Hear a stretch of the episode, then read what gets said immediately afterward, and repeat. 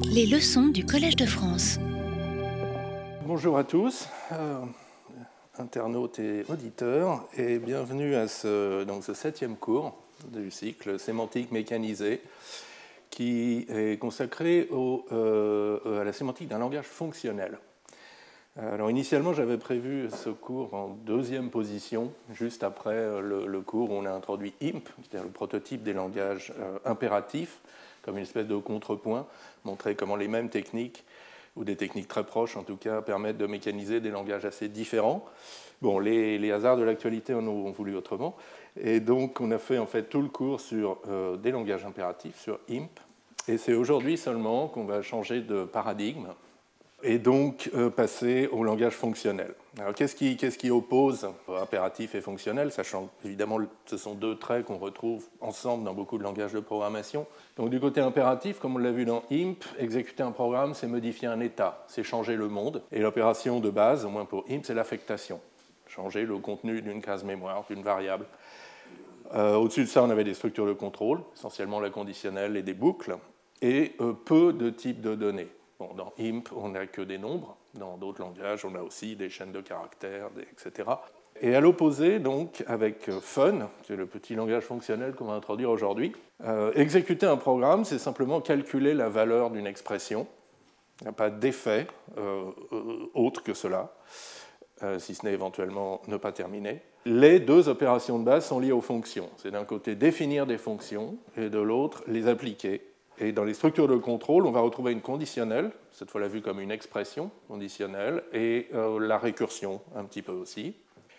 Et la grande différence, c'est que c'est un langage d'ordre supérieur, au sens où euh, parmi les données, il y a également les fonctions. Les fonctions elles-mêmes sont des valeurs de première classe, comme des nombres, comme des booléens, comme des chaînes de caractères, peuvent être prises en argument, renvoyées en résultat d'autres fonctions. Alors, comme, beaucoup de langages fonctionnels, on va obtenir IMP en appliquant une recette. La recette consiste à partir du lambda calcul, le formalisme, le, grand ancêtre, euh, le, formalisme sous-jacent à de nombreux langages fonctionnels. Et puis corriger un certain nombre de manques ou de défauts du lambda calcul vu comme un langage, à savoir ajouter une stratégie de réduction, ajouter des types de données primitifs, ajouter euh, un système de types, euh, dynamique ou statique. Nous, ce sera plutôt statique. Et ça va donner notre langage fonctionnel. Alors, commençons par un petit rappel de lambda calcul. Je pense que beaucoup d'entre vous l'ont déjà vu. On, en a beaucoup parlé également dans le cours de l'an dernier sur la correspondance de Curry Howard. Donc, introduit vers 1900, euh, au début des années 1930 par Alonzo Church. donc, donc, qui se compose de termes d'expressions euh, qui sont de trois sortes. Donc il y a des variables, x, y, z, en, nombre arbitraire. Il y a l'abstraction de fonction, la fonction qui est x associe le terme m, et qu'on l'on note lambda x.m, parce que la, notation euh, de droite, qui est plus courante maintenant en mathématiques, a été introduite après la guerre euh, par Bourbaki. Donc Church, lui, avait choisi la lettre lambda pour marquer la liaison, du, la définition d'une fonction. Et puis l'application de fonction, fonction m appliquée à l'argument n. Et euh, essentiellement, c'est tout. Ben, dans les premiers travaux de Church, il y avait d'autres choses. Il, voyait le lambda calcul comme une logique, donc c'était un langage de proposition, euh, donc il y avait aussi des connecteurs logiques. Mais finalement, ça n'a pas très bien marché comme logique. En revanche, ça s'est révélé, euh, juste ces, ces, trois constructions se sont révélées beaucoup plus intéressantes comme modèle de calcul. Et donc c'est ça qu'on va utiliser aujourd'hui. Donc sur ces termes, on a une règle structurelle qui est l'alpha conversion, qui formalise l'idée qu'une variable liée euh, peut être renommée. Le nom d'une variable liée, c'est aussi ce qu'on appelle une variable muette en, mathématiques, c'est le x dans lambda x.m. Et, euh, et, et, donc lambda x.m, c'est aussi la même chose que lambda y où m, on a renommé x en y. Pourvu que y soit non libre dans m. Donc ça, c'est cette intuition que le, choix, le, nom précis des, variables liées n'a pas d'importance. Et puis, il y a une règle de calcul, euh, qui est la bêta-réduction, qui dit que si vous avez une abstraction de fonction, dans x.m, appliquée immédiatement à un terme n, alors vous pouvez réduire ça en le corps de la fonction m, où le paramètre formel x devient l'argument effectif n. Donc ceci est une substitution textuelle, un remplacement des occurrences libres de x par n. Alors c'est vraiment minimale, trois, trois, constructions, une règle de calcul, et pourtant c'est un, système qui a d'extrêmement bonnes propriétés. en particulier, bah, il, est, il, est, Turing complet, donc c'est un modèle de, calculabilité équivalent aux machines de Turing. Alors, quelques bonnes propriétés euh, euh, importantes, euh, ce qu'on appelle la confluence des, réductions. Donc, la bêta-réduction, on peut la faire à divers endroits dans un terme. Euh, il peut y avoir plusieurs endroits où on peut l'appliquer. Donc, partant d'un terme M et faisant des séquences de bêta-réduction, vous pouvez diverger. D'un côté, vous arrivez sur M1, de l'autre sur M2. Et la propriété de confluence, donc montrée par Church et Rosser en 1935, c'est que vous pouvez toujours refermer le diagramme sur euh, un, réduit commun M'. Et ça a un corollaire intéressant, qui est que donc, le, calcul, l'exécution d'un lambda terme, c'est le réduire, le bêta réduire jusqu'à obtenir une forme normale, c'est-à-dire un terme qui ne se réduit pas. Et le corollaire intéressant, c'est que si un terme a une forme normale, cette forme normale est unique. En revanche, un terme peut également diverger, avoir une séquence infinie de réduction.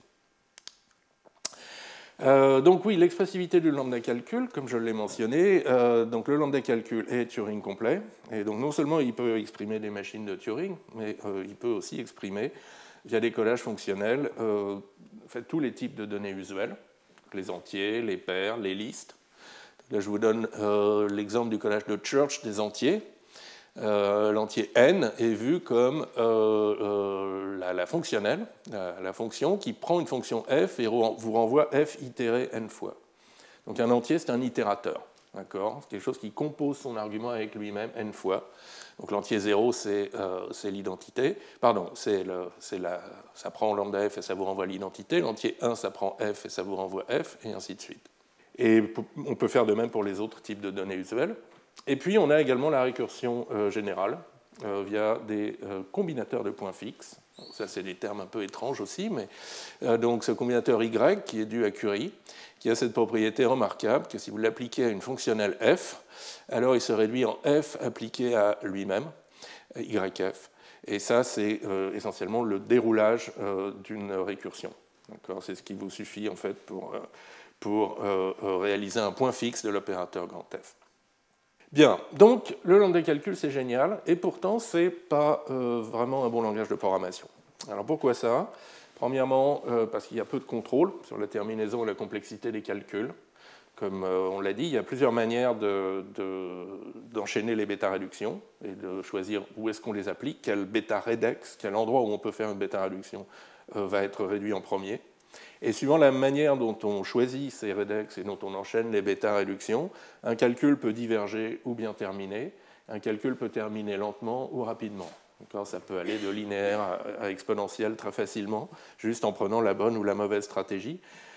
Euh, donc ça, c'est pas terrible pour programmer. En général, on a quand même envie d'un peu plus de déterminisme afin de contrôler la complexité et la terminaison de nos programmes.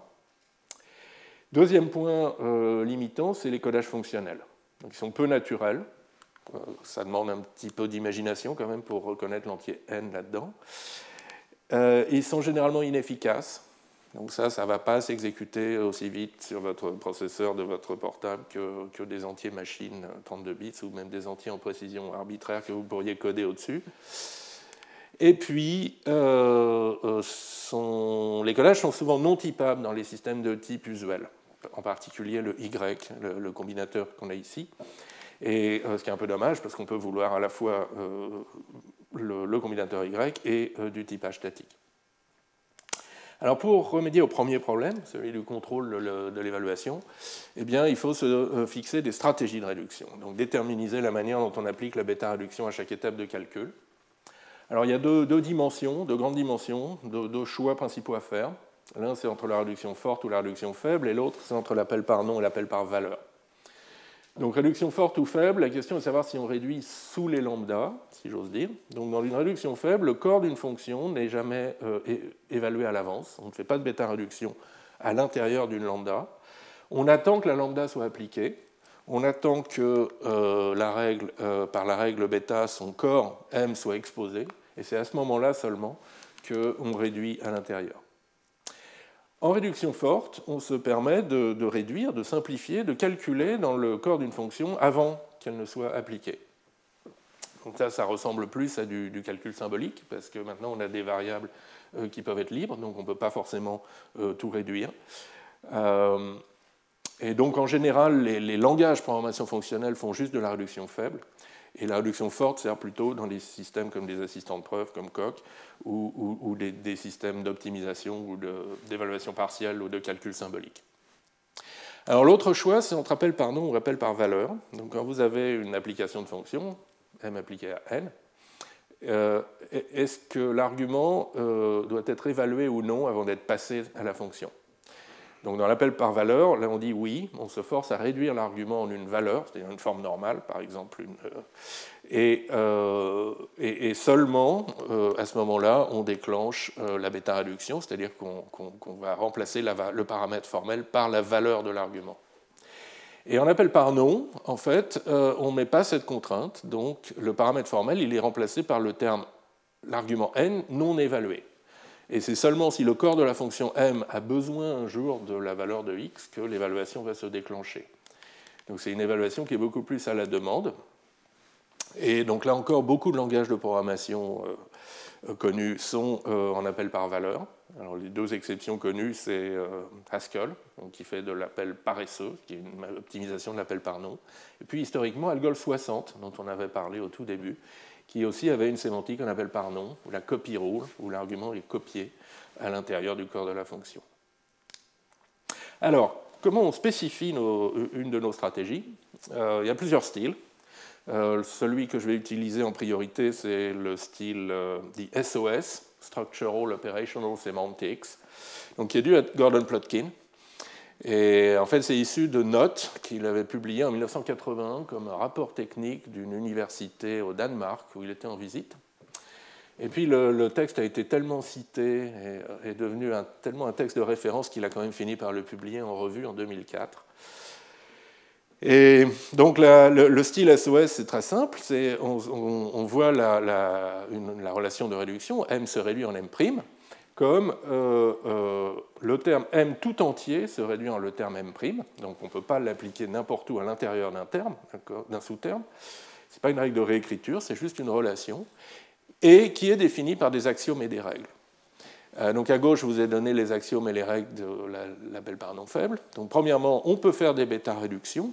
Si on a en tête du terme, on a un bêta-réduction, on peut faire la bêta-réduction même si l'argument n n'est pas évalué. Ça, c'est le côté faible. Et puis, on a une règle qui nous dit qu'on peut réduire à gauche d'un nœud d'application. Donc si euh, la partie euh, fonction m de l'application mn se réduit en m', alors l'application mn se réduit en m', n'.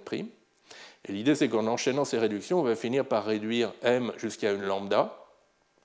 À ce moment-là, la première règle pourra s'appliquer, on pourra continuer le calcul. En revanche, on s'interdit de réduire à droite de l'application, on s'interdit de réduire sous un lambda. Il n'y a pas de règle pour faire ça. Alors l'appel par valeur faible, euh, lui, euh, on restreint la, bêta-réduction. Donc on ne peut euh, bêta-réduire que si l'argument est une valeur. Donc une valeur ici, c'est juste une lambda, parce que c'est quelque chose qu'on ne peut pas évaluer davantage. On est en, évaluation faible, rappelez-vous. donc on ne peut substituer l'argument par le paramètre, pardon, le paramètre par l'argument que si l'argument est une valeur. Et du coup, on a des règles de contexte supplémentaires qui vont nous permettre de réduire cet argument en une valeur. Donc la première règle, c'est la même que précédemment. On peut réduire à gauche d'une application. Et la deuxième règle, qui est qu'on peut réduire à droite d'une application, on peut réduire la partie euh, argument à condition qu'on ait déjà réduit à gauche. Donc ça, en une valeur. Donc ça, ça évite l'ambiguïté de savoir est-ce que je regarde à gauche de l'application ou est-ce que je regarde à droite. Il faut toujours commencer d'abord à gauche jusqu'à avoir une valeur et à ce moment-là seulement à droite jusqu'à ce qu'on réduise, euh, l'argument n soit réduit en une valeur, auquel cas on peut bêta réduire et continuer le calcul. Euh, voilà, donc c'est tout à fait simple et euh, ça se mécanise très simplement. Je vous le montre très rapidement. non, pardon, on reviendra là-dessus tout à l'heure. une autre présentation un peu plus récente et tout à fait équivalente, ça utilise des contextes, donc, elle est due à Wright et Felizen en 1994. Euh, l'idée, c'est qu'il y a une règle générique de réduction sous un contexte, qui dit que si vous avez un, redex que vous pouvez réduire par une règle en tête, par une, règle par une réduction en tête m en m', et un contexte d'évaluation. Donc un contexte, c'est un terme avec un trou, qui, qui, a une bonne forme. Alors, euh, E de M, donc le contexte où dans le trou il y a le, le terme qu'on peut réduire, se réduit en E de M'. Et maintenant, pour chaque stratégie, donc cette règle elle est commune à toutes les stratégies, pour chaque stratégie, on a des axiomes pour cette réduction en tête et une grammaire qui nous dit quels contextes sont valides et où est-ce qu'on peut faire des réductions en tête. Comment est-ce qu'on... Euh, donc pour l'appel par nom faible, euh, la règle de réduction en tête, c'est la bêta-réduction, sans restriction. Et la grammaire des contextes, elle nous dit qu'un contexte valide, c'est soit le trou, donc ça, ça veut dire qu'on peut réduire en tête, soit une application avec à gauche un contexte, donc un terme qui contient un trou, et à droite un terme. Et donc comme le trou est forcément à gauche de l'application, on ne peut réduire que euh, dans la partie fonction d'une application, mais pas dans la partie argument. Pour l'appel par valeur faible, on, restreint la, réduction de tête. Maintenant, c'est la bêta-réduction par valeur. pour, si on évalue de gauche à droite les applications, on a ça comme grammaire des contextes un trou, ou bien un contexte appliqué à n, donc le trou maintenant est à gauche, ou bien une valeur appliquée à un contexte, le trou maintenant à droite, et on peut réduire dans l'argument. Après, si euh, vous préférez euh, évaluer vos applications en commençant par l'argument puis en faisant la fonction, comme dans euh, OCaml, notre langage fonctionnel favori, eh bien, il n'y a qu'à changer un tout petit peu la grammaire des contextes en disant qu'on peut euh, euh, toujours réduire à, gauche, à droite d'une application. Donc M appliqué à E, c'est un contexte. En revanche, euh, pour réduire à gauche, il faut qu'à droite, on ait déjà une valeur. Donc E appliqué à V est un contexte. Voilà, donc c'est une notation extrêmement compacte pour, pour spécifier des différentes stratégies. Alors on peut aussi faire de la sémantique naturelle. Rappelez-vous ce qu'on avait fait euh, pour IMP, d'accord? On avait d'une certaine manière cherché à résumer les suites finies de réduction vers skip, vers un programme qui se termine, vers, euh, qui correspond à une exécution qui se termine. On avait euh, cherché à les résumer par un, prédicat et des règles d'inférence pour ce prédicat, qui suivent à peu près la structure de la commande. Alors on peut faire la même chose. On peut étudier les suites finies de réduction vers une valeur. Donc M se réduit en V, qui ne se réduit plus et euh, abstraire ça euh, par un prédicat m euh, flèche vers le bas v, qui veut dire le terme m s'évalue en la valeur v. Et là aussi, on obtient des règles qui sont tout à fait intuitives. Par exemple, pour l'appel par nom faible, une lambda abstraction s'évalue en elle-même. C'est déjà une valeur. Et une application, m appliqué à n, s'évalue en v, termine et s'évalue en v, si la partie fonction m s'évalue en une lambda abstraction, et euh, si on remplace maintenant le paramètre formel par l'argument effectif n dans cette lambda abstraction, on s'évalue en la valeur v. Et cette valeur, c'est la même chose que la valeur de l'application. Alors ici, je n'ai pas mis de règle pour les variables. Euh, en plus, là, on ajoute la contrainte qu'on ne qu'on évalue que des termes clos. Et l'appel par valeur faible, ben, il y a juste la règle de l'application qui change. Maintenant, non seulement la, partie fonction doit s'évaluer en une euh, lambda, la partie euh, argument doit s'évaluer en une valeur v', et c'est cette valeur qu'on met à la place de x dans le corps de la fonction qui doit s'évaluer en v. Bon, donc jusqu'ici, rien de, très surprenant. Là maintenant, pour ce qui est de l'autre restriction, euh, l'autre limitation, à savoir d'être obligé de coder de manière fonctionnelle les types de données qui nous intéressent. Euh, en fait, c'est facile d'ajouter des types de données primitifs, une espèce de, recette qu'on peut, peut, appliquer de manière répétée, et qui consiste à ajouter euh, des formes syntaxiques à la grammaire des termes, des règles de réduction en tête, et des cas pour les valeurs et pour les contextes. Donc notre point de départ, ça va être euh, l'appel par valeur faible, que je vous ai résumé ici. Donc les termes, c'est ceux du lambda calcul pur, les valeurs, c'est les lambda, les contextes, c'est ceux euh, de l'appel par valeur faible de gauche à droite, et il y a une seule, règle de réduction en tête qui est la bêta euh, par valeur. Maintenant, si je veux mettre des booléens dans mon langage, ben, j'ajoute trois termes, des constantes vraies et faux, et puis une expression conditionnelle que je note if, if M1, M2, M3, c'est si M1 alors M2, sinon M3, ou M1 2 M2 euh, pardon, M1 point d'interrogation M2 2 M3 si vous aimez C ou Java. Euh, et euh, parmi les valeurs, ben, les true et false sont des valeurs, mais pas le if. Dans les contextes, je me donne le moyen de réduire dans la partie condition d'un if, mais pas dans la branche then ni dans la branche else. Et j'ai deux réductions en tête qui me disent que if true, si la condition est le booléen true, alors je me réduis en M2, la partie then, et si c'est false, je me réduis en M3, la partie else. De même, si je veux ajouter les entiers naturels, dans le style de Peano, 0 et successeur, ben j'ajoute dans mes termes 0, successeur d'un terme, et puis un, test à 0, qui en fait est une espèce de pattern matching, d'accord? Euh, if 0, M1, M2, M3, qu'on peut lire comme match M1 with 0 euh, flèche M2, S de X flèche M3 de X. D'accord? Euh, Et d'ailleurs, on le voit ici dans les règles de réduction. C'est exactement ce que je viens de vous dire. les valeurs, 0 est une valeur, successeur d'une valeur est une valeur. Donc on a des valeurs entières qui sont successeurs de successeurs de successeurs de 0. Et puis, dans les contextes, on peut réduire sous un successeur ou dans la partie euh, de discriminant d'un if 0. encore un petit coup, vous voyez que ça marche de manière très systématique. Les produits et les sommes. Donc euh, là, j'ajoute des paires de termes, la première projection d'un terme, deuxième projection d'un terme, injection gauche d'un terme, injection droite d'un terme, analyse de cas sur le terme m, est-ce qu'il est de la forme left ou right? S'il est de la forme left, je fais m1, s'il est de la forme right, je fais m2, comme vous le voyez ici. Euh, de même, les projections, si je, projette sur une paire, je renvoie la première ou la deuxième composante de la paire. Et puis, euh, dans les valeurs, j'ai des paires de valeurs, j'ai left d'une valeur, right d'une valeur. Et dans les contextes, j'ai ce qu'il faut pour euh, réduire à l'intérieur des paires, sous les first, sous les left, sous les right et dans la partie discriminante du case, afin euh, bah, de construire des valeurs qui ont cette forme et de pouvoir les analyser par ces règles. Et puis, dernier point, c'est le, dernière extension, c'est le point fixe, qui nous permet de coller les fonctions récursives. Et euh, essentiellement, c'est un, combinateur euh, fixe, donc euh, qu'on ajoute aux termes, aux valeurs et au contexte, avec cette équation, cette loi de réduction, qui est fixe d'une fonctionnelle, donc d'une valeur qui est une fonctionnelle euh, donc fixe de VF, moralement, c'est la trek euh, F égale euh, VF de F, d'accord in, in, F.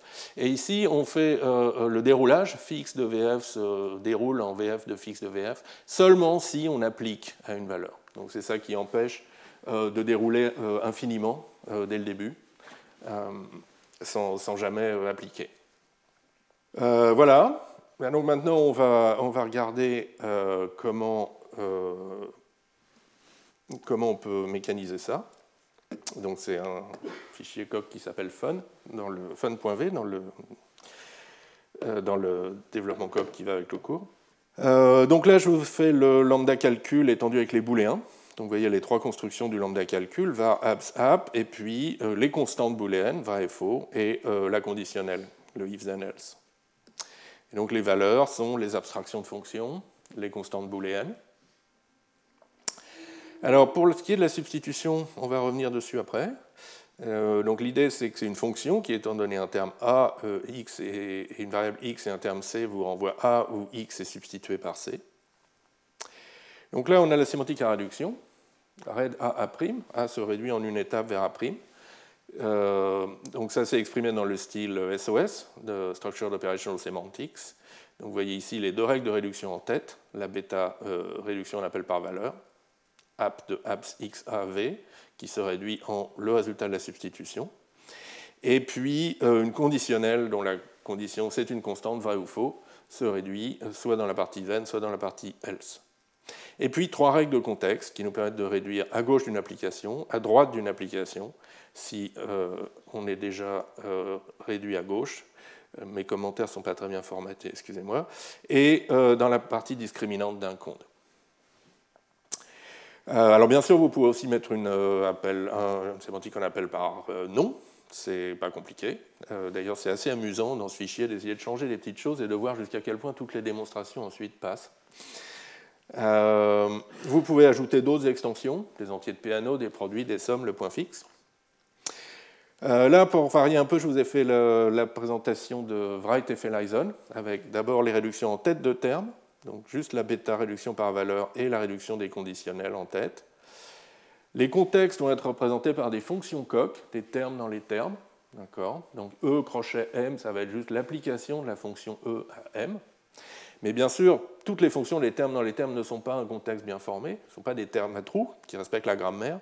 Donc la grammaire, on la force en fait par un prédicat inductif, isContext, qui vous prend une fonction de terme flèche terme et qui dit si on peut la dériver dans la grammaire euh, des contextes.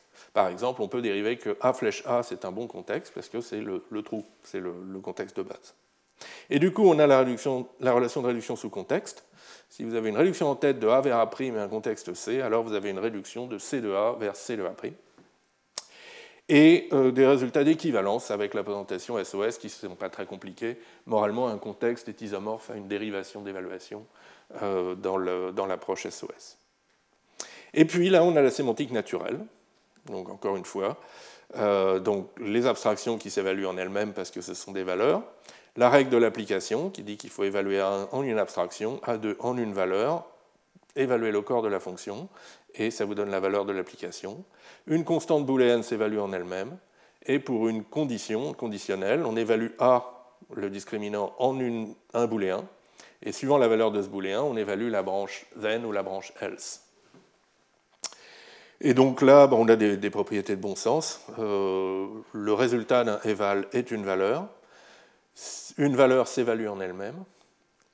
Et euh, on a une équivalence entre la sémantique naturelle et la sémantique à réduction, au sens qu'il existe une suite de réduction depuis A vers la valeur V.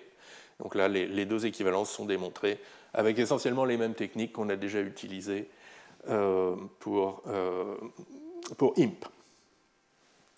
Donc tout va bien, sauf un petit point un peu étrange quand même sur euh, l'alpha conversion et la substitution. Donc rappelez-vous l'alpha conversion, l'idée que euh, lambda x, le x dans lambda x n'a pas euh, peut, être renommé. Lambda x.x c'est la fonction identité, mais lambda y y aussi. Et or, dans, notre développement coq, on ne fait pas du tout ça. Abs de euh, lambda xx est représenté par le constructeur abs appliqué à la chaîne de caractères x, et puis à var appliqué à la chaîne de caractères x.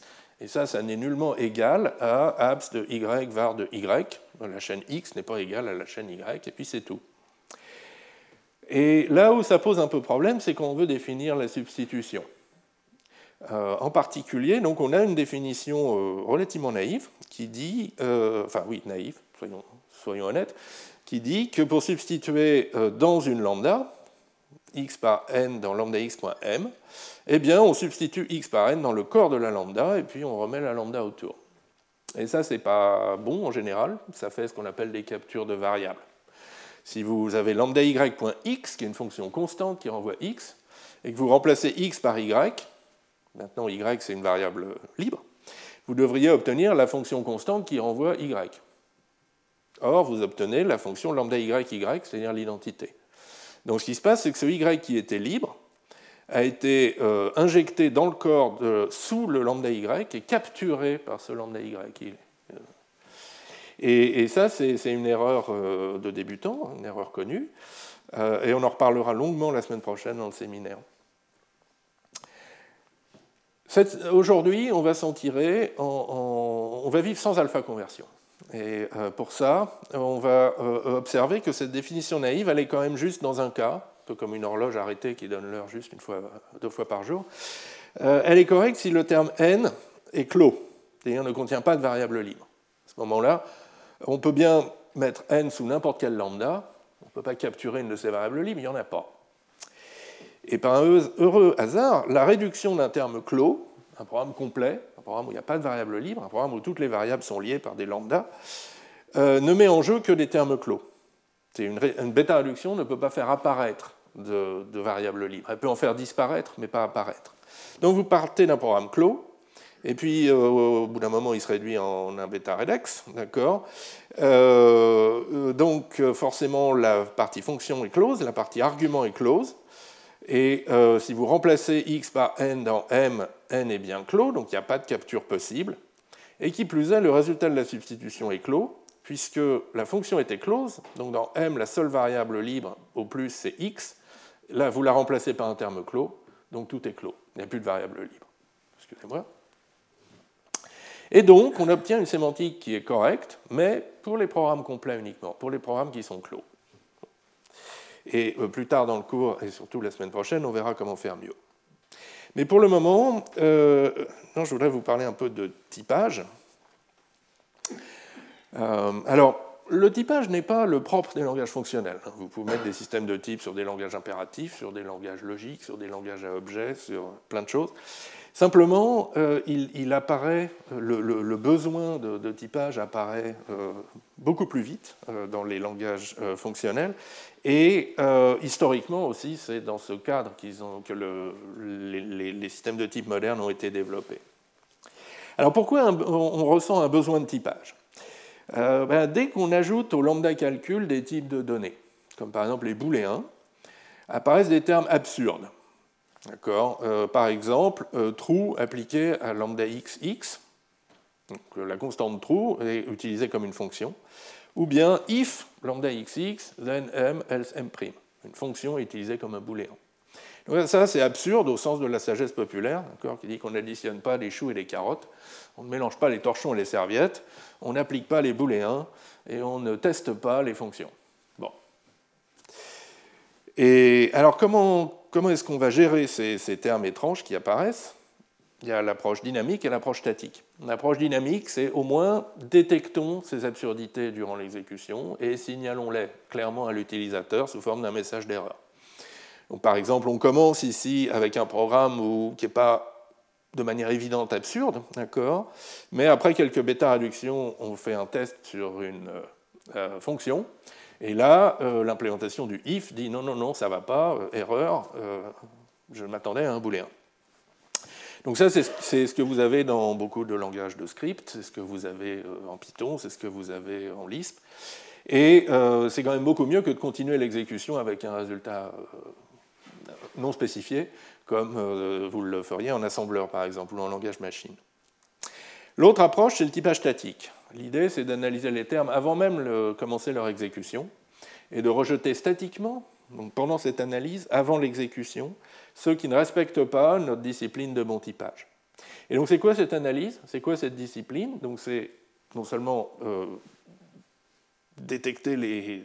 Enfin, c'est essentiellement associer à chaque terme et chaque sous-terme un type, et ensuite euh, euh, vérifier la cohérence, que, ces types sont employés de manière cohérente. Exemple, donc notre, notre fonction if b false true, donc c'est la, fonction, c'est la négation des booléens. Si on dit que le paramètre b est type bool, euh, tout va bien. Le paramètre b est type bool, donc je peux faire un if dessus. Les deux branches ont, un type booléen, donc c'est bien une fonction des booléens dans les booléens, et a priori, elle est, euh, tout va bien. Euh, appliquer à un booléen, elle ne fera pas d'erreur. En revanche, maintenant, si j'essaie de l'appliquer à quelque chose qui n'est pas un booléen, qui n'a pas le type bool, comme lambda xx, Là, j'ai une erreur statiquement. Ce programme est rejeté immédiatement. Je n'ai pas, besoin d'attendre une étape de bêta-réduction ou, un million d'étapes de bêta-réduction avant de voir l'erreur. Et si j'essaie de contourner le typage statique euh, en, lui disant mais non, mais non, en fait, B n'est pas de type bool, B est de type bool flèche bool, tu vas donc pouvoir t'appliquer à l'identité. Euh, là, c'est la définition de la fonction qui est rejetée immédiatement, parce que je ne peux pas faire if sur un argument qui n'a pas le type bool, qui a le type bool flèche bool. D'accord donc voilà le, genre de, raisonnement que fait euh, un système de type et, un, vérificateur de type.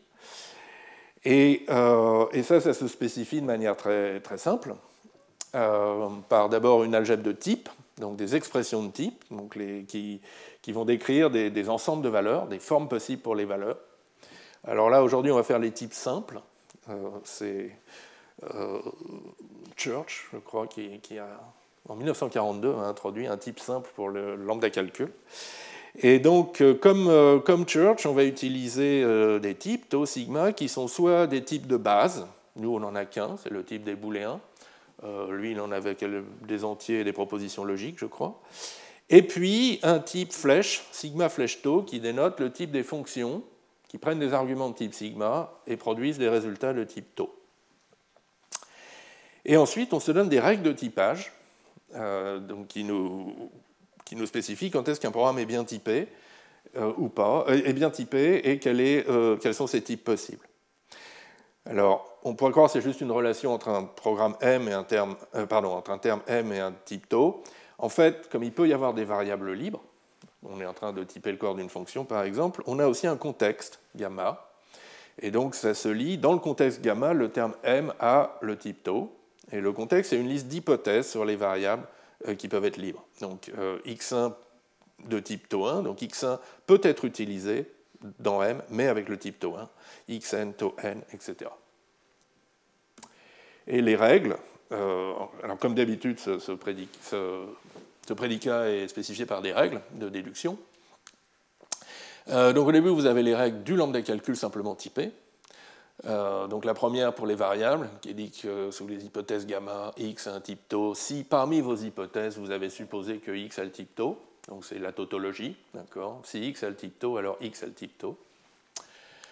La règle de l'abstraction de fonction, euh, sous, les hypothèses gamma, lambda x.m a un type de fonction, sigma flèche tau, à condition que, en supposant x de type sigma, m a le type tau. Et pour une application, donc euh, m appliqué à n, à un certain type tau, pourvu que m est un type de fonction, un type de fonction qui renvoie un résultat type tau, il faut que ce soit le même type ici et là, un type de fonction donc, qui euh, attend un argument de type sigma, et il faut que l'argument effectif n soit de type sigma. Donc ça, on vérifie euh, à la fois donc, la la, partie fonction a bien un type de fonction et que euh, ce type est compatible avec le type de l'argument qu'on lui donne. Et maintenant, pour étendre au booléen, ce n'est pas compliqué, on dit que les constantes true et false ont le type bool dans, tous les contextes.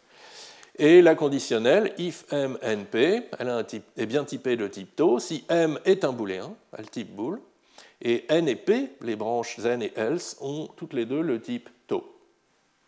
D'accord? Donc voilà, donc là on a spécifié euh, notre système de type. Et euh, encore une fois, ça s'exprime très très simplement euh, avec un, assistant à la démonstration. Donc l'algèbre des types, c'est un type inductif. Alors ne pas confondre petit type, qui est les expressions de type de mon langage fun, et grand type, qui est la sorte coq des types de données. D'accord Ici, je suis en train de dire que les expressions de type sont des types de données comme les autres. Et ça deviendra encore plus confus plus tard, ne vous inquiétez pas. Euh, donc, les, nos contextes, on va les représenter très concrètement par des listes d'associations, des listes de chaînes euh, croix euh, type. Donc, ça, c'est le nom de la variable, ça, c'est le type associé à la variable. Alors, sur le papier, il y a cette convention que dans un contexte, chaque variable n'apparaît qu'une fois. Du coup, ce n'est pas ambigu de savoir. Une variable ne peut pas apparaître avec deux types différents. Ici, a priori, une variable peut apparaître deux fois dans un contexte, et donc on fait très attention à, spécifier le lookup, l'accès dans le contexte, qui va prendre la première euh, déclaration, celle qui apparaît en premier dans la liste. Et donc ça, c'est juste la recherche en liste d'association. Et maintenant, on a nos règles de typage, avec une jolie petite notation que j'emprunte à Benjamin Pierce. Euh, donc ce prédicat a trois euh, paramètres, contexte, terme, type, et euh, avec une notation. E, dans E, A a le type T. Cinq règles, cinq constructeurs, les cinq règles qu'on a vues. La règle des variables, où on dit que le T doit être le type associé à X dans E. L'abstraction, on ajoute l'hypothèse que X a le type T en tête, euh, de l'environnement E, l'application, la constante et euh, la conditionnelle. Alors bien sûr, ça c'est juste une spécification du système de type. Si maintenant vous voulez euh, l'utiliser dans, une implémentation d'un langage, il va falloir réaliser un typeur, donc une fonction, qui va... donc ça c'est un exercice que je vous donne un peu plus loin. on a envie d'un plutôt d'une fonction qui, étant donné un contexte et un terme, vous dit euh, oui, il est bien typé, voici son type, ou non, il n'est pas bien typé. Et ça, pour un système de type aussi simple que celui qu'on vient de voir, ça s'écrit sans grande difficulté et ça se prouve équivalent. Donc je vous laisse euh, regarder ça si ça vous intéresse. Euh, ce qu'on va faire maintenant plutôt, c'est de voir si notre système de type fait bien son boulot au sens de la célèbre phrase de Robin Milner, Well-typed programs do not go wrong. Donc un programme qui est bien typé, dans le contexte vide, ce qui force à être clos, un programme donc qui est bien typé ne devrait pas faire d'erreur à l'exécution, du genre de true appliqué à une fonction ou if appliqué à, euh, euh, ou if sur une fonction. Euh, non, pardon, true appliqué comme si c'était une fonction ou if appliqué sur quelque chose qui n'est pas un booléen. Et donc, si vous vous les, dans les sémantiques à réduction, d'accord, on a, on a trois comportements possibles pour un terme m. Soit il se réduit finiment en euh, une valeur, soit c'est la terminaison normale, soit il se réduit finiment en un terme n qui ne se réduit pas, qui n'est pas une valeur, par exemple true appliqué à une lambda, ça n'est pas une valeur, il n'y a pas de règle de réduction, ou alors il se réduit infiniment, et ça c'est la divergence. Donc la propriété de sûreté du typage, c'est que si votre terme de départ m est bien typé, avec un, est bien typé dans l'environnement vide, alors ce deuxième cas, terminaison en erreur, est impossible. Well-typed programs do not go wrong. Et alors il y a une autre propriété que certains systèmes de type ont, qui est la normalisation, qui est que le cas divergence est impossible également. On en reparlera plutôt la semaine prochaine.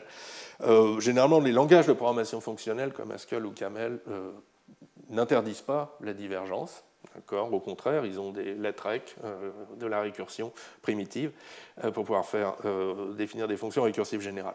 Donc on ne va pas parler de normalisation aujourd'hui. En revanche, la sûreté du typage, c'est vraiment la, propriété essentielle qu'on veut assurer.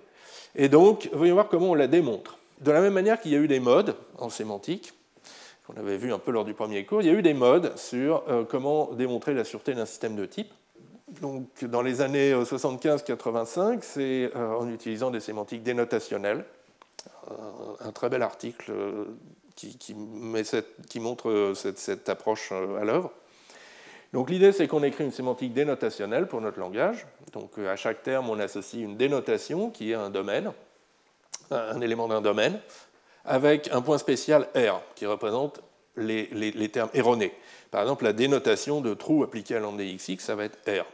Donc, par exemple, on aurait un domaine D qui est isomorphe au booléen avec un bottom, aux fonctions continues, plus les fonctions continues de D dans D, plus le singleton error. Et ensuite, on interprète les types, les expressions de type, par des ensembles, euh, des sous-ensembles du domaine, alors qui ont un peu de structure, on appelle ça des idéaux. Ils sont euh, clos par sous-approximation et par limite croissante. Et crucialement, euh, pour aucun type taux, l'interprétation taux ne contient error. Donc erreur n'est pas une valeur acceptable d'aucun type. Et là, on montre que si un terme M a un type taux, d'après les règles de typage, alors sa dénotation appartient à euh, la dénotation du type taux. Et comme cette dénotation ne contient pas erreur, il n'est pas possible que le terme dénote une erreur. Alors après, euh, environ début des années 80 jusqu'à vers 95, euh, on a beaucoup utilisé de sémantique naturelle. Et ça, c'est très joliment développé dans la thèse de Matt Stofte, et qui a ensuite servi de base au formalisme utilisé dans la définition formelle de standard ML. Euh, l'idée est d'écrire deux sémantiques naturelles. Une, M se termine sur une valeur V, qui correspond à la terminaison normale, et l'autre, M se termine sur en erreur, qui est la terminaison en erreur.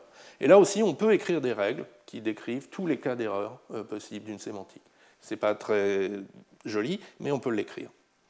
Et du coup, ce qu'on démontre, c'est que euh, si on peut dériver que m a le type tau dans, euh, sans hypothèse, alors il est impossible que m s'évalue en erreur, et de plus, pour toute valeur v telle que m s'évalue en v, v appartient au type tau, ou v a le type tau. Et donc c'est ça qui permet de faire passer la récurrence ensuite.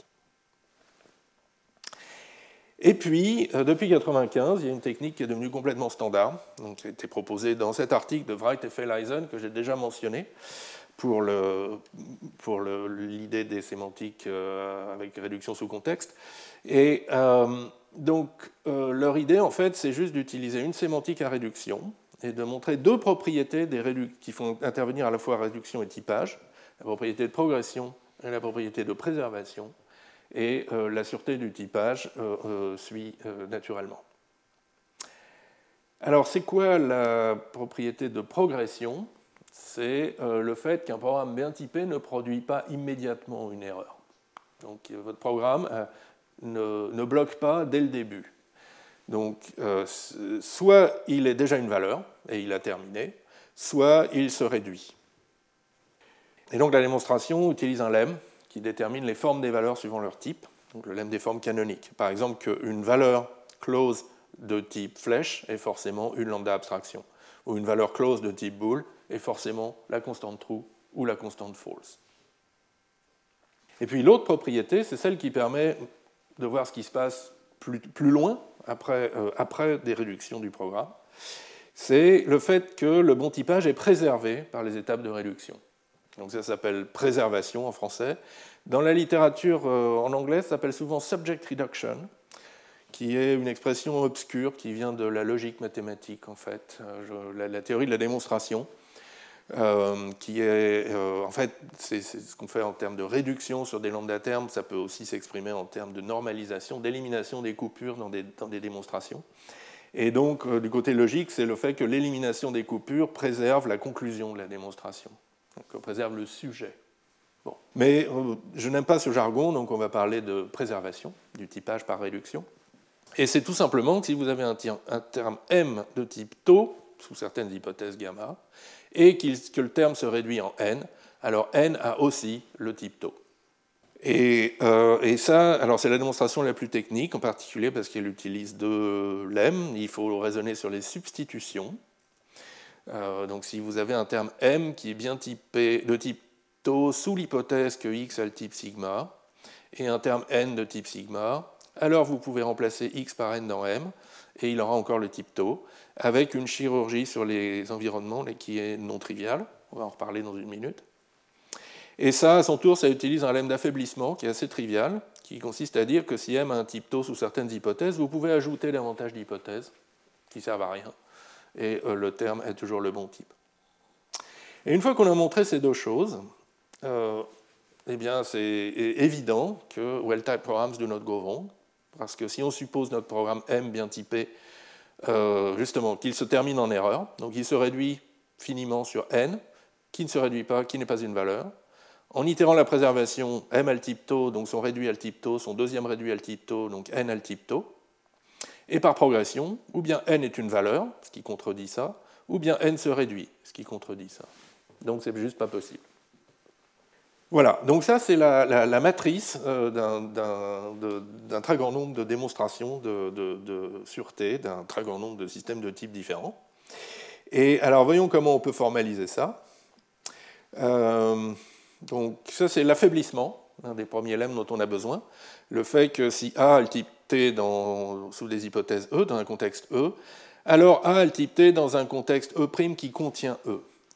Euh, et, j'exprime ce fait, le E' contient E, de manière un peu différente sur les transparents, euh, de manière très très explicite, en disant que si E associe à une variable x un certain type tx, E' doit associer à la même variable x le même type.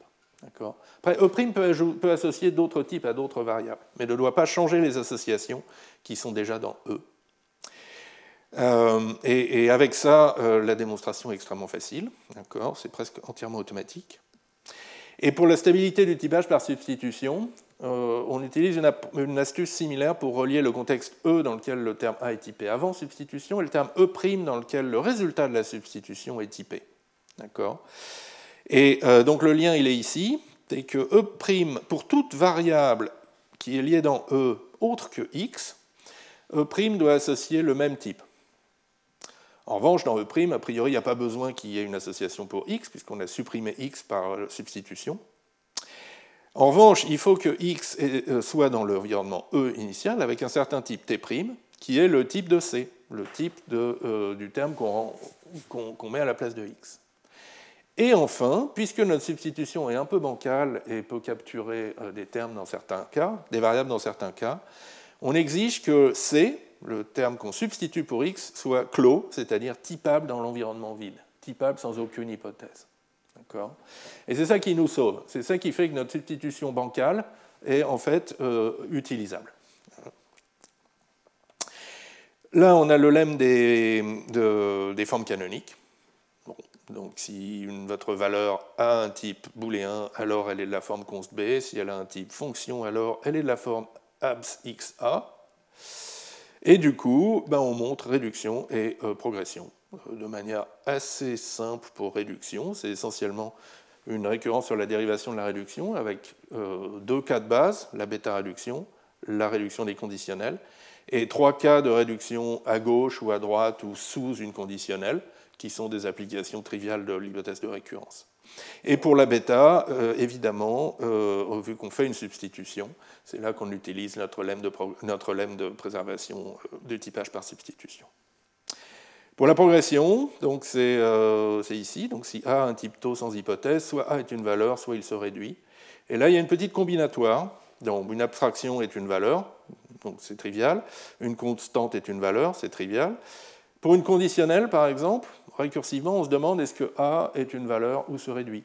Si A est une valeur par les formes canoniques, c'est forcément un booléen, donc on se réduit soit dans la branche gen, soit dans la branche else. Si A se réduit, on peut réduire la conditionnelle elle-même en compte A' de if so, if not. Et pour l'application, c'est pareil, sauf que la combinatoire est un peu plus compliquée. Soit A1 est une valeur, soit A1 se réduit, soit A2 est une valeur, soit A2 se réduit. Voilà. En corollaire, un terme bien typé ne peut pas faire d'erreur. Donc ça, c'est exactement la démonstration qui est euh, sur le transparent. Alors, j'ai jamais aimé cet énoncé, parce qu'il est très, il est très doublement négatif. Un terme bien typé ne peut pas se réduire en un terme qui ne peut pas se réduire et n'est pas une valeur. Ça, fait trop de, négation. Vous savez, je suis un peu constructiviste sur les bords. Et donc, euh, à force de faire du coq, et donc, je vous présente une reformulation qui est complètement positive et qui utilise de la co-induction. Euh, en fait, c'est un de ces prédicats co-inductifs qu'on avait vu en passant euh, la semaine dernière. On avait dit, mais il sert à rien. En fait, si. Donc, c'est le prédicat safe qui prend un terme et qui vous dit le terme se réduit sans erreur.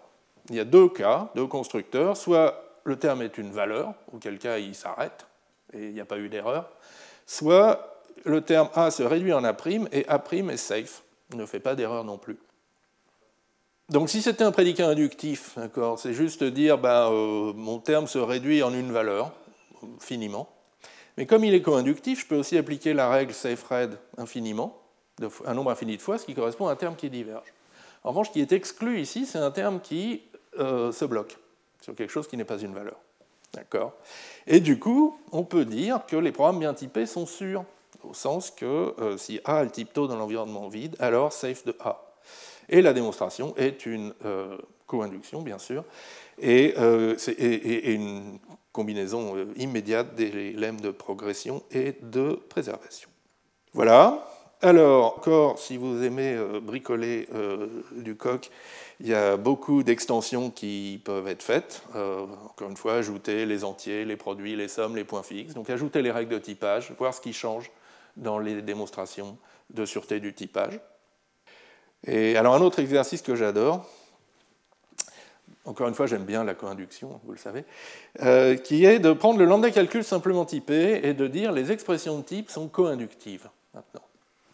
Et donc ça veut dire que parmi les types, on a maintenant en plus des expressions de type infini comme boule, flèche, boule, flèche, boule, flèche, boule, flèche, boule, flèche, boule, qui est euh, euh, une, fonction qui attend un nombre infini d'arguments de type boule.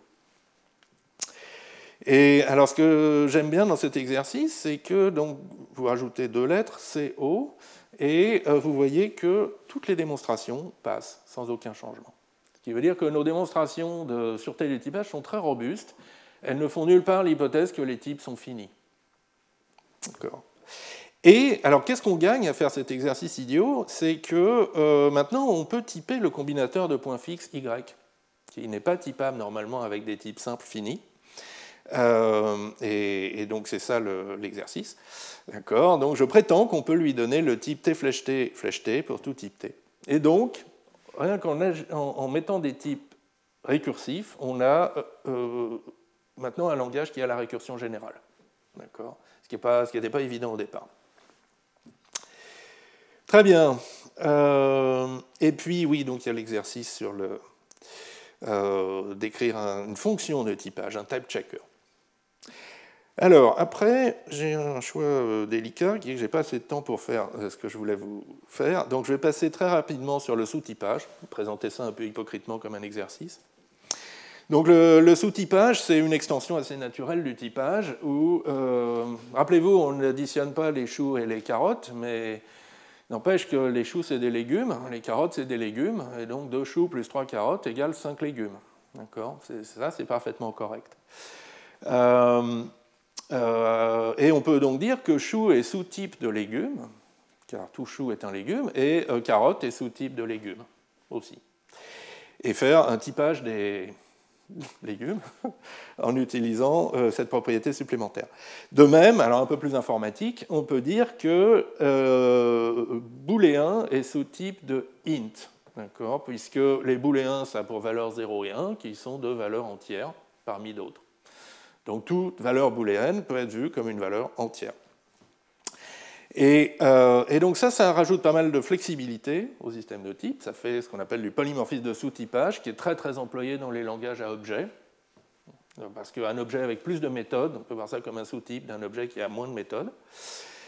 Et, euh, donc là, euh, on fait comme exercice le, plus simple des sous-typages. On rajoute à l'algèbre de type un type top de toutes les valeurs. C'est un peu comme le type object en Java. Tous les objets sont aussi, de toutes les classes, toutes les classes sont sous-types de object. Et là, on va dire que euh, tous les types sont sous-types du booléen de, top. Et euh, donc ça, c'est spécifié par les trois règles. Donc tout, tout type est sous-type de top. Booléen est sous-type de lui-même. Et un type de fonction est sous-type d'un autre type de fonction si, c'est essentiellement la règle d'inclusion des ensembles de fonctions. Les types résultats sont inclus dans le même sens, sont sous-types dans le même sens, et les types arguments sont inclus son sous-type dans l'autre sens. On appelle ça la contravariance. Euh, alors on a des propriétés triviales, tout type est sous-type de lui-même, la relation de sous-typage est transitive. Et maintenant, dans notre, système de type, on ajoute une règle dite de subsomption, qui dit que si j'ai pu montrer que A a le type S, et que S est sous-type de T, alors j'ai aussi montré que A a le type T. Si euh, mon légume A, euh, pardon, si A est du type chou, alors A est aussi du type légume. Euh, si A est de la classe string en Java, il est aussi de la classe object. Donc ça, c'est la règle de euh, subsomption, qui rajoute donc un cas dans notre système de type. Et donc l'exercice, ben, c'est de, euh, de, faire la preuve de sûreté de ça. Et encore une fois, on se rend compte que beaucoup de lemmes passent tel quel, ou avec juste un cas de plus dans l'épreuve, puisqu'on a une règle de typage en plus. Et puis, il y, a y a un moment quand même dans la démonstration de, préservation où ça commence à coincer et on éprouve le besoin de lemme supplémentaire que d'ailleurs je vous ai écrit. Et alors pourquoi j'aime ce genre d'exercice? Parce que euh, ben justement, c'est très utile de savoir rapidement quand on change quelque chose, un programme, un système formel, quel est l'impact de ce changement. Quelles sont les parties qu'on peut conserver à l'identique, quelles sont les parties qui ont besoin d'un petit ajustement, et quelles sont les parties qui ont besoin d'être repensées complètement? Et, et ce n'est pas toujours facile à faire sur papier. Sur papier, on a tendance à dire que tout, passe, il n'y a, que des petits changements. Et euh, avec un assistant à la démonstration, justement, on, voit très très vite où sont les vrais changements. Et ça, c'est euh, aussi une des raisons pour lesquelles c'est un bon outil de, travail pour la, pour, pour la recherche. Euh, en langage de programmation. Bien, mais je voulais euh, du coup vous parler euh, d'une autre approche, d'une autre présentation des langages typés, qui sont les termes intrinsèquement typés. Alors Philippe Wadler, dans, son, dans le, premier séminaire en, décembre, en avait un peu parlé. Donc c'est l'approche que lui a développée dans son, dans son cours, son, cours qui utilise Agda, dont il nous a parlé. Euh, mais un, je trouvais qu'il en a parlé un peu vite, donc euh, je voudrais vous le, réexpliquer un peu plus calmement. Et deux, vous montrer que ça marche en coq aussi, quand même. On a, on cette petite fierté. Euh, et en fait, ça remonte, euh, c'est deux visions du typage, et qui remontent au, au, père fondateur du, du lambda calcul. L'une des visions est attribuée à Church et l'autre à Curry qui était un de ses premiers doctorants.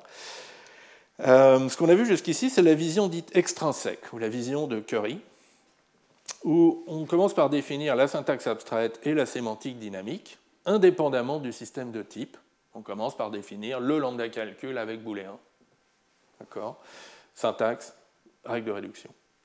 Et après, on définit un système de type qui, qui est un filtre Il, euh, il, laisse passer certains termes et il élimine d'autres, qui sont des termes à problème, des termes dont la sémantique euh, est bizarre. Et c'est un peu comme de faire tourner une analyse statique sur, sur un programme. Church et d'autres ont une vision différente, une vision intrinsèque, qui est que le système de type fait partie de la définition des termes du langage. On ne peut même pas parler de termes euh, euh, qui ne sont pas bien typés. Euh, on n'a juste pas les mots pour ça. C'est un peu comme la, comme la, novlangue de, de 1984, cet anglais appauvri, dans lequel il est extrêmement difficile d'exprimer une opinion dissidente. Dans la novlangue idéale, on ne peut exprimer que la ligne du parti. je ne suis pas en train de dire que le système de type, c'est la ligne du parti, mais enfin, si, après tout, si vous voulez. Et, donc cette idée, on la retrouve dès le papier de Church sur le landais calcul simplement typé en 1942. Il commence en disant, bon, alors, j'ai une grammaire des termes, M, indicée par les types taux, et, euh, et, donc, un terme de type taux, c'est soit une variable de type taux, il a une infinité de variables pour chaque type, soit euh, une application d'un terme de la, catégorie grammaticale sigma flèche tau à un terme de la catégorie grammaticale sigma pour un certain sigma, soit le taux que j'ai ici est en fait de la forme sigma flèche tau, et alors j'ai aussi lambda d'une variable x de la catégorie sigma euh, vers et, d'un terme m de la catégorie tau. Donc dès la grammaire, d'une certaine manière, il a, euh, il a euh, prédéfini les, les termes bien typés, et un terme mal typé, il ne peut même pas s'exprimer. Alors quel est l'avantage? Ben, C'est que du coup, il y a moins de travail pour exprimer la sémantique, parce que la sémantique, elle est définie uniquement sur les termes typés. Donc il y a moins de termes à considérer dans la sémantique. Et on va voir que ça peut être un avantage euh, si, on arrive à, bien en tirer parti. Alors, la vision intrinsèque, elle a été euh, assez vite oubliée après, euh, après les premiers papiers de Church, parce que la vision extrinsèque fonctionne très très bien sur papier et en plus euh, n'utilise que des mathématiques euh, vraiment élémentaires. On a, on a, des termes, et puis euh, et, on raisonne là-dessus. Et la, vision intrinsèque, elle est revenue à la mode, si j'ose dire, avec les langages à type dépendant, ou juste les langages avec des types algébriques généralisés, des GADT. Donc les GADT, c'est ce que vous avez en Haskell ou en OCaml. Euh, les types dépendants, les familles inductives, c'est quelque chose de plus général, ce que vous avez notamment en coq et en agda.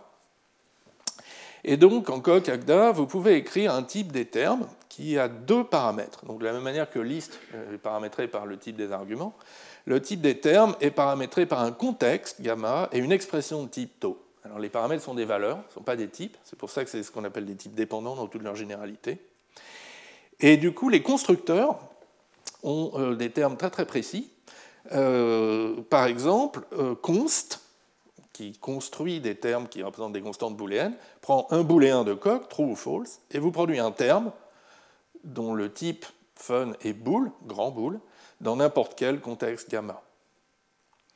Une conditionnelle, d'habitude une conditionnelle ça prend trois termes, le if, then, else, donc les, les, trois termes correspondant au if, then et au else, et ça vous rend un terme. Là, ça prend trois termes avec des types très bien choisis. Un terme qui a le type imp, euh, le type bool, euh, fun bool dans gamma, c'est la partie if.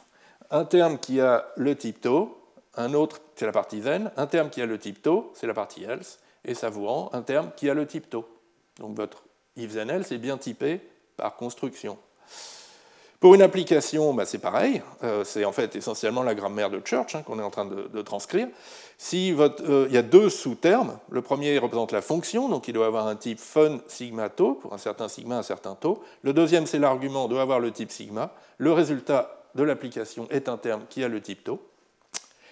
Et puis, pour l'abstraction et les variables, c'est là qu'on va travailler un petit peu, d'où les points d'interrogation, mais l'idée c'est que l'abstraction, ben, ça porte un sous-terme, qui est le corps de la fonction, qui doit avoir un type tau sous une hypothèse supplémentaire sigma, et à ce moment-là, votre terme abs de quelque chose va avoir le type fun sigma tau.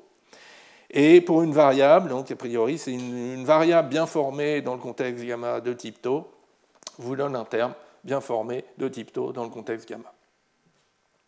Alors regardons un peu plus comment on représente les variables. Donc dans, cette vision intrinsèque, une variable, essentiellement, ça désigne une des entrées du contexte. Encore une fois, il est impossible de parler d'une variable non décrite par le contexte. C'est une absurdité, c'est pas bien typé, donc on doit s'interdire d'en parler, c'est le, tabou ultime. Donc, euh, donc une variable, c'est la même chose qu'un pointeur, désignateur d'une entrée du contexte. Et une fois qu'on a désigné euh, de manière unique une entrée du contexte, on a le type de la variable, bien sûr. Alors on peut utiliser des noms pour désigner, mais euh, il faut quand même s'assurer que ce n'est pas n'importe quelle chaîne de caractères, c'est un nom qui apparaît dans l'environnement, dans le contexte, pardon. Et puis, nos problèmes avec le renommage qu'on ne sait pas très bien gérer vont, revenir nous faire souffrir. Et donc, je vous propose une autre euh, euh, approche, qui est d'ailleurs celle que, Philippe Wadler avait montrée aussi dans son exposé, qui est de désigner par une position. Et qui est, dans cette approche, assez naturelle. Un contexte, on peut voir ça comme une liste, une liste des types des variables, dans l'ordre dans lequel elles ont été introduites, par exemple. Et du coup, une, entrée dans le contexte, c'est une position dans la liste, c'est un entier entre 1 et la longueur de la liste, et cet entier identifie la variable. Et là, on vient de réinventer euh, la notation dite de De Bruyne, euh, qui date de 1972 environ, donc De Bruyne, c'était un mathématicien euh, néerlandais qui a fait plein de jolis théorèmes. Et qui, mais c'est aussi un pionnier dans les mathématiques assistées par ordinateur. donc dès, 1970, il, avait, a, il, a, imaginé et réalisé le système Automas, qui est peut-être vraiment le grand ancêtre des assistants euh, à la démonstration d'aujourd'hui, le grand, ancêtre de Koch ou d'Isabelle HOL, par exemple, ou de. Euh, à, l'époque, dans les années 70, bien sûr, euh, tout le monde voulait déjà faire de l'intelligence artificielle et notamment de la démonstration automatique. L'idée, c'est qu'on donne un énoncé à l'ordinateur et il doit trouver la démonstration tout seul. Et De Bruyne, lui, il avait une ambition beaucoup plus modeste, mais mais tout à fait utile aussi, qui était de dire non, je ne veux pas forcément que l'ordinateur trouve les démonstrations, je veux déjà pouvoir exprimer mes définitions, mes théorèmes et mes démonstrations dans un langage que comprend l'ordinateur. Il appelait ça le vernaculaire mathématique. Et je veux que l'ordinateur puisse vérifier mes démonstrations. Donc l'équivalent du QED en coq qui revérifie toute la démonstration.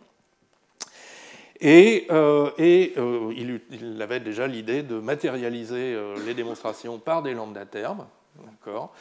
Et, enfin bref, beaucoup d'idées qu'on retrouve aujourd'hui dans les assistants de preuve modernes. Et du coup, vu qu'il avait des lambda termes, vu qu'il avait des lieurs dans les notations mathématiques, les pour tout, les il existe, là aussi il y a des variables muettes, des variables liées qui sont à alpha conversion près. Et, et il s'était bien rendu compte qu'il y avait un problème et il avait proposé comme solution de, en interne, ne pas utiliser de nom, utiliser des positions. Une variable, c'est euh, une position par rapport à la lambda abstraction ou au quantificateur qui la lie. Et donc n, c'est la variable liée par le nième lambda englobant. Et par exemple, ici, on a un petit terme, lambda x, lambda y, y, x, x, en, notation usuelle. Le y qui est ici, c'est euh, la variable de Debrun d'indice 1, puisqu'il est lié par le, lambda, le premier lambda englobant. Le x qui est ici, c'est euh, la variable d'indice 2 en notation de De Bruyne, puisqu'il est lié non pas par le premier, mais par le deuxième lambda englobant. Et euh, en revanche, cette autre occurrence de x, qui, elle, n'est pas sous ce lambda y, c'est l'indice 1, puisque c'est le premier lambda englobant. Donc vous voyez qu'une même variable peut avoir des indices différents suivant l'endroit où elle apparaît, ce qui n'est pas forcément très intuitif. Mais euh, et une force euh, énorme de la notation de Debrun, c'est qu'il n'y a pas besoin d'alpha conversion. Deux termes qui sont alpha convertibles en notation usuelle, une fois codés en notation de Debrun, ils sont égaux. Lambda xx, lambda yy, c'est lambda 1. Oui, j'ai oublié de dire aussi, euh, euh, maintenant, que les variables c'est des positions, on n'a plus besoin d'annoter les lambda par des variables, par la variable qui est liée. implicitement, c'est la variable d'indice 1, toujours. Et voilà. Et du coup, euh, ben ça, ça se combine très très bien avec l'approche intrinsèquement typée. Donc un contexte, c'est une liste de types, tau1, tau2, tau n. Tau i, c'est le type de la variable d'indice i, dans la notation de Broglie. Et le type var, gamma, tau, des variables, de type, des variables qui ont le type tau dans le contexte gamma, c'est essentiellement isomorphe aux, entiers compris entre 1 et la taille de gamma. Et on les présente un peu à la manière des entiers de Peano. Donc les entiers de Peano, c'est 0 et successeur. Là, on a un constructeur 1, on commence à 1, et un constructeur successeur. V1, il dit que dans un contexte où la première variable a le type tau, on a une variable de type tau, et c'est la première variable. VS, il nous dit que si on a une variable de type tau dans un contexte gamma, alors on a une variable de type tau dans le contexte sigma cons gamma, le, contexte où on a rajouté une variable en tête. Et donc ça, c'est le successeur. Par exemple, VS de V1, successeur de V1, que j'appelle V2, a pour type euh, une variable qui, dans tout contexte de la forme tau1 cons tau2 cons gamma, a le type tau2. V3, dans tout contexte de la forme tau1, tau2, tau3, a le type tau3. D'accord? Donc on voit bien qu'on désigne une position dans l'environnement et qu'on en extrait le type. Et avec ça, eh bien, euh, on, peut comprendre euh, les définitions coq, donc, qui sont vraiment une transcription de ce que je viens de dire.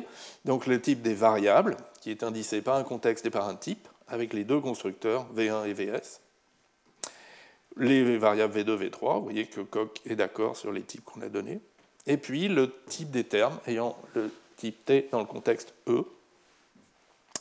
Et donc ça, c'est euh, essentiellement les types qu'on a donnés sur papier, avec en plus des quantifications pour les contextes et les types. Quantification, alors j'utilise les accolades pour dire c'est des, quantifications, euh, pardon, c'est des arguments implicites, pour demander à Coq d'essayer de les inférer. Comme ça, je ne suis pas obligé de les écrire. Qu'est-ce qu'il faut remarquer? Euh, Il faut remarquer aussi que si vous clignez des yeux, ça ressemble beaucoup au jugement de typage, au prédicat has type. D'accord? Euh, On a à peu près les mêmes formes pour les prémices et pour les conclusions. Sauf que là, on n'a pas une syntaxe puis un prédicat sur cette syntaxe, on n'a qu'une syntaxe. Quelques exemples de termes, que vous voyez que ça marche bien.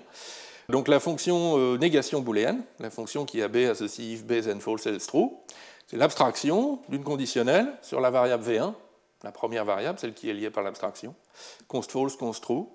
Et euh, là, Coq est tout à fait d'accord sur le fait que c'est un terme qui, dans l'environnement vide, a le type bool flash bool. Un peu plus compliqué, la composition de fonctions. Donc pour tout type T1, T2, T3, si vous lui donnez une fonction T1, T2, de T1 dans T2, une fonction de T2 dans T3, elle vous rend une fonction de T1 dans T3.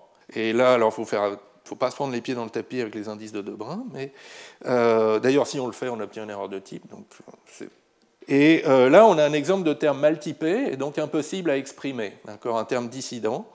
Euh, qu'est-ce qu'on fait là? Oui, on fait une conditionnelle sur la fonction identité, abs de var de V1.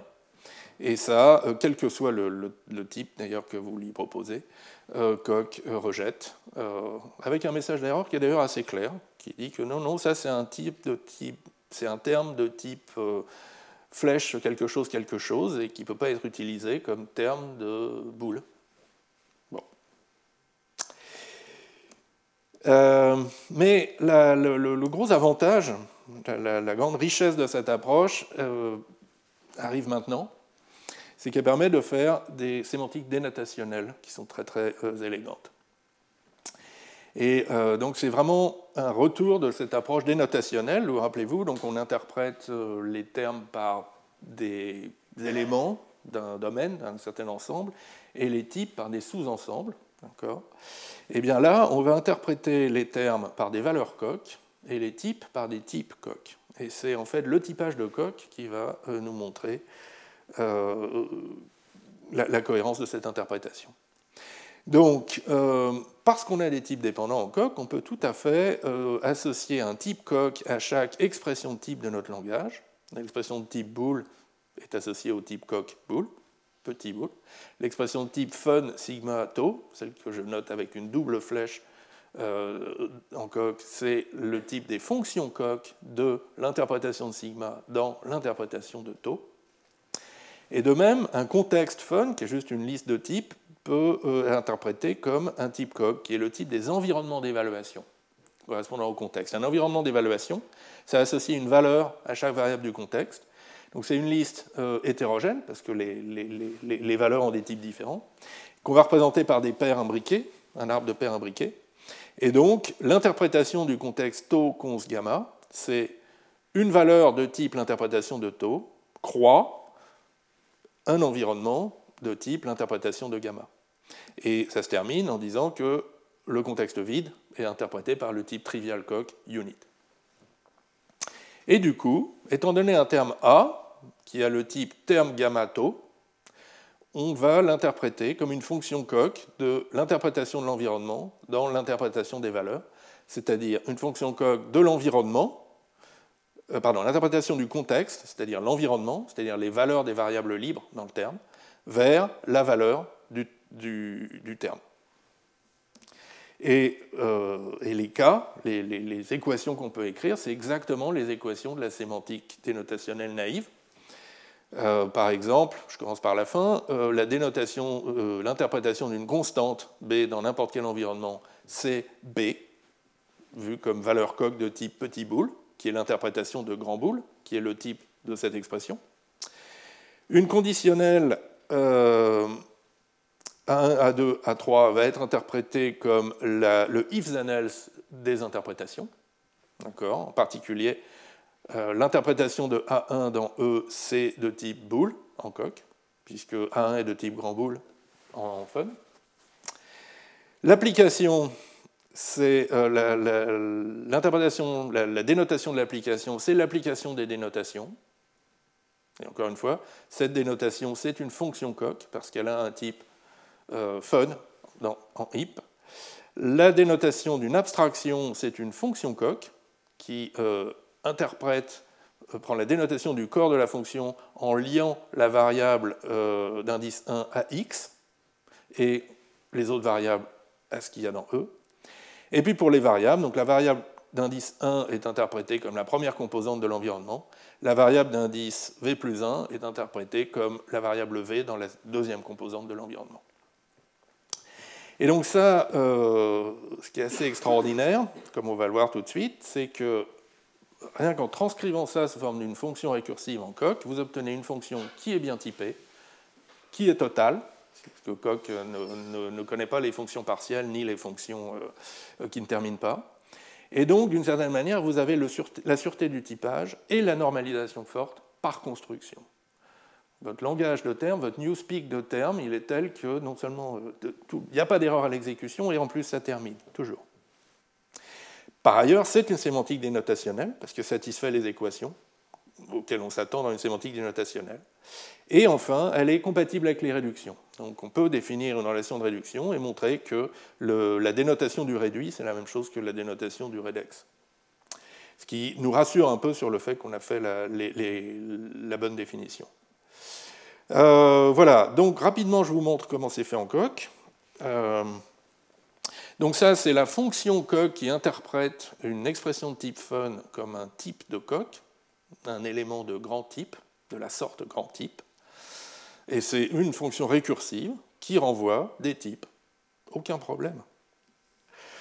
Euh, ça, c'est la fonction qui interprète les contextes comme un type, euh, comme une imbrication de, produits. Ça, c'est la sémantique dénotationnelle d'une variable. Donc, étant donné une variable de type T dans le contexte E et un environnement qui correspond au contexte, et vous renvoie une valeur qui correspond au type T. Et c'est juste euh, aller chercher la énième entrée de euh, la liste hétérogène qui est l'environnement. Là, on a la sémantique dénotationnelle du terme. Donc, c'est euh, essentiellement les équations que je vous ai montrées sur les transparents. D'accord? Et encore une fois, tout ça est bien typé et termine structurellement sur A. Alors là où c'est moins joli, c'est quand, après, on essaye de définir une sémantique à réduction pour ne serait-ce que montrer une cohérence entre, euh, avec notre sémantique dénotationnelle. Parce que, bah, par exemple, il faut définir la substitution. Oh je devrais retourner à la ligne de temps en temps. Donc, euh, la substitution, apparemment, c'est pas trop compliqué. On, veut, on a besoin de pouvoir substituer la variable d'indice 1 par B dans un terme A. Alors, on a des types qui sont extrêmement précis. qui nous disent quel doit être le type de A, le type de B pour que ça marche. Et puis, il doit satisfaire une équation qui, que substituer, c'est la même chose que lier. substituer 1 par, 1 euh, par B dans A, c'est la même chose que lier 1 à la valeur de B avant d'évaluer A. Donc voilà, très joli type, très jolie euh, spécification et construction horrible, parce que petit 1, on travaille essentiellement avec des indices de De Bruyne, comme, on verra la semaine prochaine, c'est euh, pas facile. Il y a de la substitution, il y a du recalage d'indices, la fonction qui s'appelle lift. Les fonctions des types dépendants complexes, d'un côté, ça garantit qu'on ne peut pas trop se tromper, de l'autre, c'est difficile à exprimer en coq. Et, euh, et puis, en fait, j'ai choisi aussi de montrer en même temps des équations sémantiques. Euh, comme, euh, en, termes de, exprimés avec des dénotations. Et du coup, bah, ça fait beaucoup de code à dérouler qui est écrit essentiellement en style script de preuve. D'accord? donc c'est franchement beaucoup de code et pas très lisible. Donc ne regardez pas trop. Mais à la fin, on obtient ce qu'on voulait, c'est-à-dire la fonction subst1 qui vérifie la bonne équation sémantique. Et du coup, bah, la sémantique à réduction est très simple. Euh, c'est essentiellement la même que celle du langage typé euh, de manière extrinsèque, sauf que, par exemple, la préservation du typage pendant la réduction est vraie par construction. La, relation de réduction relie un terme qui a le type T dans E à un terme qui a le type T dans E. Il n'est pas possible de changer le type pendant la réduction. Et c'est euh, les, 5 cas usuels. Et du coup, la compatibilité entre réduction et dénotation, elle, se montre extrêmement simplement. C'est essentiellement vrai par définition. Donc on a beaucoup souffert pour mettre en place la définition de la substitution, mais à la fin, tous les morceaux tombent euh, ensemble. Voilà. Donc, euh, pour conclure, alors déjà oui, quand même, pour, parler, pour conclure sur cette question entre approche intrinsèque et extrinsèque, alors l'approche intrinsèque ne marche pas toujours, ou peut être parfois difficile, il y a des limites une euh, des premières limites, c'est que les traits du langage objet, fun, par exemple le langage que vous voulez formaliser, doivent être disponibles ou encodables, sans trop de peine, dans le langage hôte, à savoir coq. Par exemple, si votre langage a des effets, y compris la divergence, eh bien, il va falloir faire un codage monadique. Et on a vu la semaine dernière que les monades pour coder la divergence, c'est possible, c'est un peu compliqué. Si vous avez du sous-typage, comme j'ai dit tout à l'heure, booléen est sous-type de entier ou, euh, ou carotte sous-type de légumes, euh, il va falloir matérialiser ça dans votre syntaxe abstraite sous forme de coercion. Donc, euh, en fait, le sous-typage, ça devient une coercion. Vous avez des fonctions totales qui vont de l'interprétation du sous-type dans l'interprétation du supertype, et ça, c'est très élégant. En revanche, il va falloir les appliquer explicitement, les matérialiser dans votre arbre de syntaxe abstraite. Si vous avez des traits avancés de système de type, comme par exemple le polymorphisme imprédicatif du système F, dans le système F, vous pouvez écrire pour tout x, euh, x flash x, c'est le type de la fonction identité, et spécialiser ça en instanciant x par son propre type.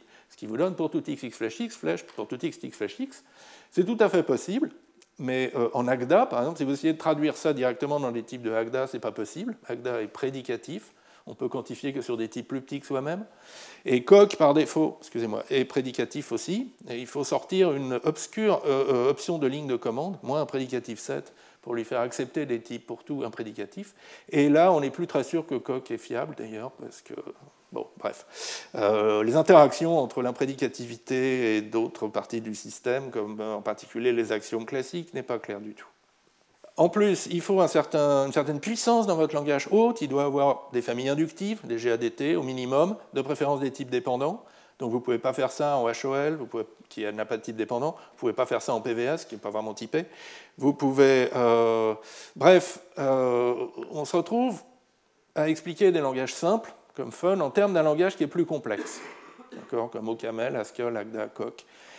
Euh, alors, d'un côté, c'est bien si on a beaucoup de langages simples qu'on veut expliquer dans un seul, parce qu'on peut tous les expliquer dans un seul langage plus complexe, donc il suffit d'avoir confiance dans un langage plus complexe.